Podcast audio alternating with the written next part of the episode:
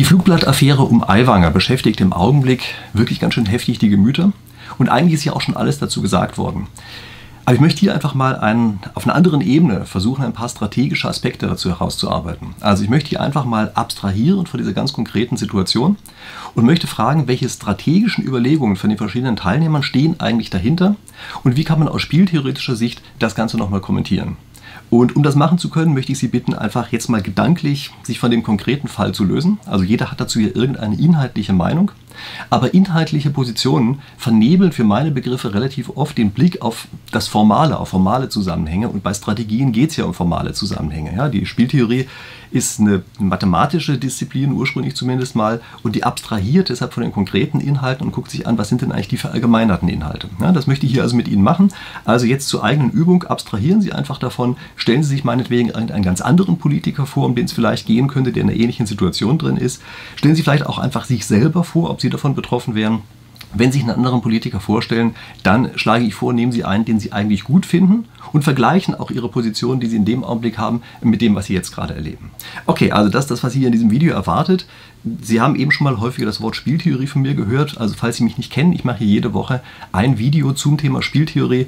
Wenn Sie das interessiert, Strategie, Spieltheorie, solche Sachen, dann gerne meinen Kanal abonnieren, damit wir uns jede Woche wiedersehen.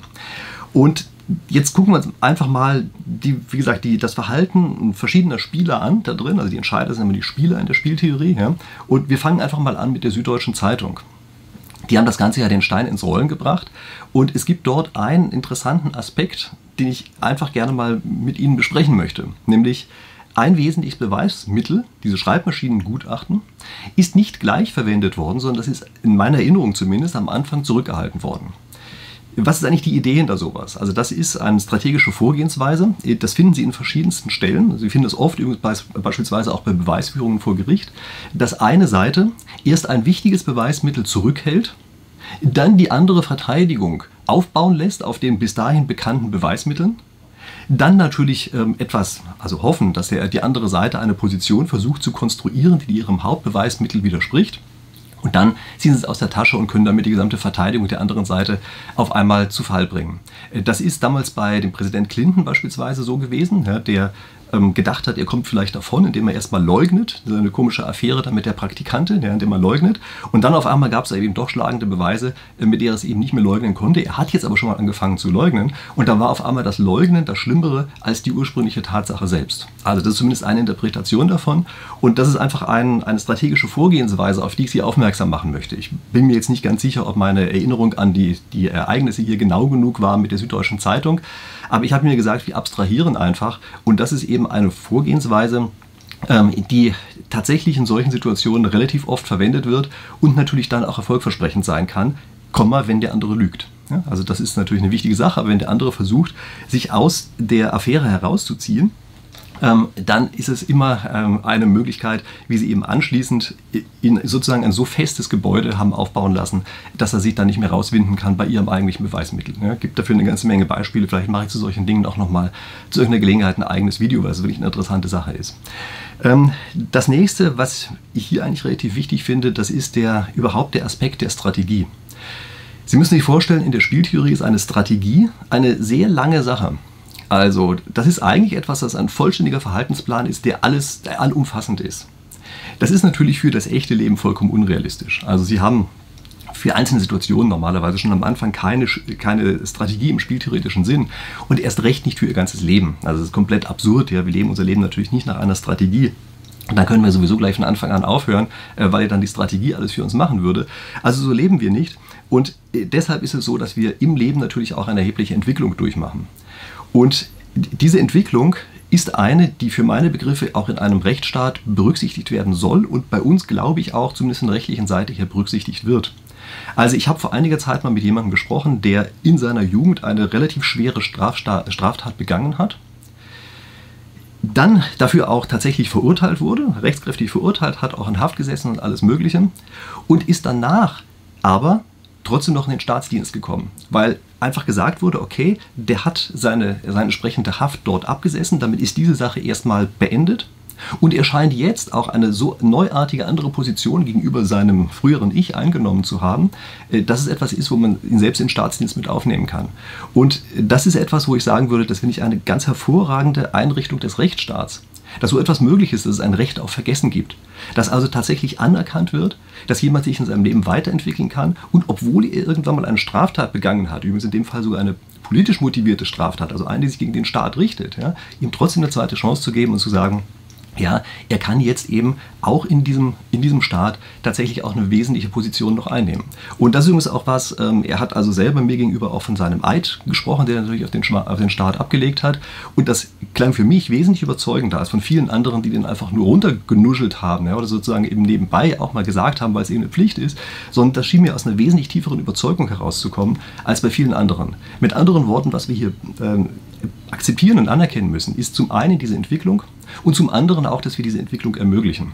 Und ich muss ganz ehrlich sagen, ich finde es äußerst problematisch, dass hier eine Zeitung sich anmaßt, sich über so etwas hinwegzusetzen, also sich über dieses Recht zum Vergessen hinwegzusetzen. Ähm, ich habe mir ja schon gesagt, es geht um einen konkreten Fall als Anlass, aber das, was ich eben gesagt habe, bezieht sich allgemein. Und um die Situation wirklich bewerten zu können, bitte ich Sie, jetzt von diesem einen Fall einfach für sich selber zu abstrahieren und zu fragen, gibt es andere Fälle, bei denen Sie das vielleicht in anderen Situationen mal anders gesehen haben? Oder ist es so, dass Sie es generell ablehnen? Also ich meine, es gibt hier jede Menge Politiker, die in ihrer Jugend irgendwelchen völligen Blödsinn gemacht haben. Ja? Also von, weiß ich, Polizisten verletzt, Molotow-Cocktails geworfen, weiß ich, was es da nicht alles gibt. Es gibt also jede Menge solcher Dinge und überlegen Sie sich einfach, ob Sie in jedem einzelnen Fall so vorgehen wollen, wie jetzt in diesem einen Fall, den wir jetzt gerade hier sehen, oder ob es dahinter nicht ein allgemeineres Prinzip gibt, nämlich das, was auch in unserem Rechtsstaat mit drin ist und was dann eben auch für alle gelten sollte. Und ich überlasse es Ihnen, ob Sie jetzt sagen, naja, aber dieser Fall ist ein besonderer Fall ich möchte Sie trotzdem bitten, so weit zu abstrahieren, dass Sie eben zumindest einmal sich fragen, ist das wirklich ein besonderer Fall gegenüber den Dingen, die ich sonst so kenne? Und wir neigen natürlich sehr stark dazu, immer das, was wir in irgendeiner Form inhaltlich gut finden, anders zu bewerten als das, was wir inhaltlich schlecht finden. Und deshalb ist auch eine für meine Begriffe wesentlich herausragende Leistung der Spieltheorie die, dass wir eben abstrakt urteilen ja, dass wir oder versuchen zu bewerten, ja, abstrakt modellieren, dass wir uns eben nicht von einer inhaltlichen Situation leiten lassen, sondern uns fragen, was ist denn das allgemeine Prinzip, was dahinter steht. Was übrigens ein gleiches Prinzip ist, was wir auch in den Rechtswissenschaften, in der Jura haben. Ja, dort wird ja auch normalerweise nicht nach Einzelfällen gefragt, zumindest bei uns nicht, sondern es wird danach gefragt, ähm, was ist denn ein allgemeines Prinzip, was man dorthin stellen kann. Und ich möchte Sie bitten, hier einfach mal sozusagen eine kleine Übung für sich selber zu machen. Versuchen Sie sich mal daran zu erinnern, an irgendein Ereignis aus dem Jahr 1990, was für Sie wichtig war. Meinetwegen nehmen Sie auch 1993, ja, sowas äh, in der Zeit, was für Sie damals wichtig war. Und wenn Sie noch nicht so alt sind, dass Sie, sich, dass Sie da überhaupt schon gelebt haben, ja, naja, dann nehmen Sie irgendein Ereignis, wo Sie vielleicht keine Ahnung, 15 oder sowas waren. Ja? So, dass es weit genug weg ist. Und versuchen Sie sich reinzuversetzen, wie war das eigentlich? Und dann gucken Sie mal in alten Aufzeichnungen oder auch in einem Fotoalbum nach von sich selber, wie das eigentlich ist. Und Sie werden feststellen, dass es ganz viele Dinge gibt, an die Sie sich nicht mehr erinnern können oder die sich in Ihrer Erinnerung drastisch verändert haben. Und wenn Sie das Foto sehen, Sie auf einmal vollkommen verblüfft sind, was dort eigentlich tatsächlich war. Äh, das ist übrigens auch, wenn Sie Zeitereignisse sich angucken. Also wenn Sie einfach mal äh, beispielsweise in einem Archiv sich Zeitungen raussuchen, ähm, gibt es teilweise jetzt sogar online. Ja? Also müssen Sie gar keinen großen Aufwand für treiben, aber einfach eine alte Zeitung raussuchen und reingucken, was, was wurde damals eigentlich geschrieben. Ja, wie wurde diese Zeit damals beschrieben? Wie wurden Dinge bewertet und lauter solche Sachen? Und ich garantiere Ihnen, Sie werden sich wundern, wie sich das im Zeitablauf äh, geändert hat. Ja? Sie können sich auch mal fragen, was ist eigentlich Ihre eigene, Ihre eigene größte Missetat, die Sie so begangen haben? Und Sie können sich auch fragen, würde die heute eigentlich auch noch als Missetat bewertet? Oder würde vielleicht heute etwas ganz anderes, was Sie damals als gar nicht schlimm empfunden haben, heute auf einmal als Missetat angesehen? Also machen Sie diese Übung einfach mal, ja, wenn Sie irgendwie auf alte Unterlagen oder Fotos von sich stoßen oder meint eben wirklich in der, meinetwegen wirklich in einem Zeitungsarchiv nachgucken können. Das lohnt sich, weil Sie merken, äh, dass sich schleichend etwas verändert. Und deshalb muss man für meine Begriffe auch vergangene Ereignisse jeweils in dem Kontext sehen, der damals eben gegolten hat. Also eigene Positionen als absolute Höhe von damals mit heute zu vergleichen, ist normalerweise nicht wirklich zielführend. Also stellen Sie sich vor, wir hätten früher alle viel höher auf irgendeinem Berg gelebt oder sowas und wären immer weiter runtergekommen dann wäre jemand, der damals relativ tief war, ja, stellen Sie sich vor, da hat einer in so einem Tal gelebt, aber halt auf dem Berg und wir sind jetzt alle weiter runtergekommen, äh, dann wäre derjenige damals viel höher gewesen, als er heute ist. Es kommt also auf die relative Position zu den anderen an, um einen solchen vergangenen Sachverhalt richtig zu verstehen. Also da bin ich mir relativ sicher, dass wir eben diese, diese Sicht, die wir haben, dass es so wahnsinnig durchgehend absolut gleichartig ist, dass wir damit einfach wirklich einen Fehler machen. Ähm, das ist übrigens auch eine Diskussion, die in der Spieltheorie wirklich eine große Bedeutung hat. Ja, was ist eigentlich ein Spieler? Also gibt es sowas wie einen durchgehenden Spieler und natürlich auch, was ist eine Strategie? Also an welcher Stelle kann eigentlich eine, eine Strategie geändert werden? Ja, wo kann man sich festlegen? Also kann man sich beispielsweise festlegen, in bestimmten Situationen irgendetwas zu machen oder kann man sich dann umentscheiden, wenn man tatsächlich in dieser Situation ist? Das ist alles die gleiche Frage, die wir hier haben. Und ich kann Ihnen nur sagen, über einen, die Zeitdauer eines Lebens hinweg gesehen, gibt es dort erstaunliche Unterschiede. Es gibt sogar übrigens schon in dem eigenen Leben hier erstaunliche Unterschiede. Unterschiede. Ja? Also das muss einem auch klar sein, äh, dass sie schon von jetzt auf gleich Situationen möglicherweise anders bewerten. Ja? Okay, ich hacke da im Augenblick ein bisschen drauf rum, weil ich gerade ein Buch dazu geschrieben habe, äh, in dem das eben problematisiert wird. Da gehe ich jetzt gar nicht weiter drauf ein. Ja? Ähm, ich möchte Sie auch noch auf was anderes aufmerksam machen. Und zwar, welche, welche Absicht auch immer dahinter gestanden hat, ist es sicherlich so, dass eine bestimmte Wirkung dieser Veröffentlichung dieses Flugblatts und eben der, Urheberschaft und so etwas, ähm, dass, das, dass diese Wirkung erstmal also beabsichtigt und auch vorhergesehen war. Aber vielleicht war die, äh, es wurde es falsch vorhergesehen.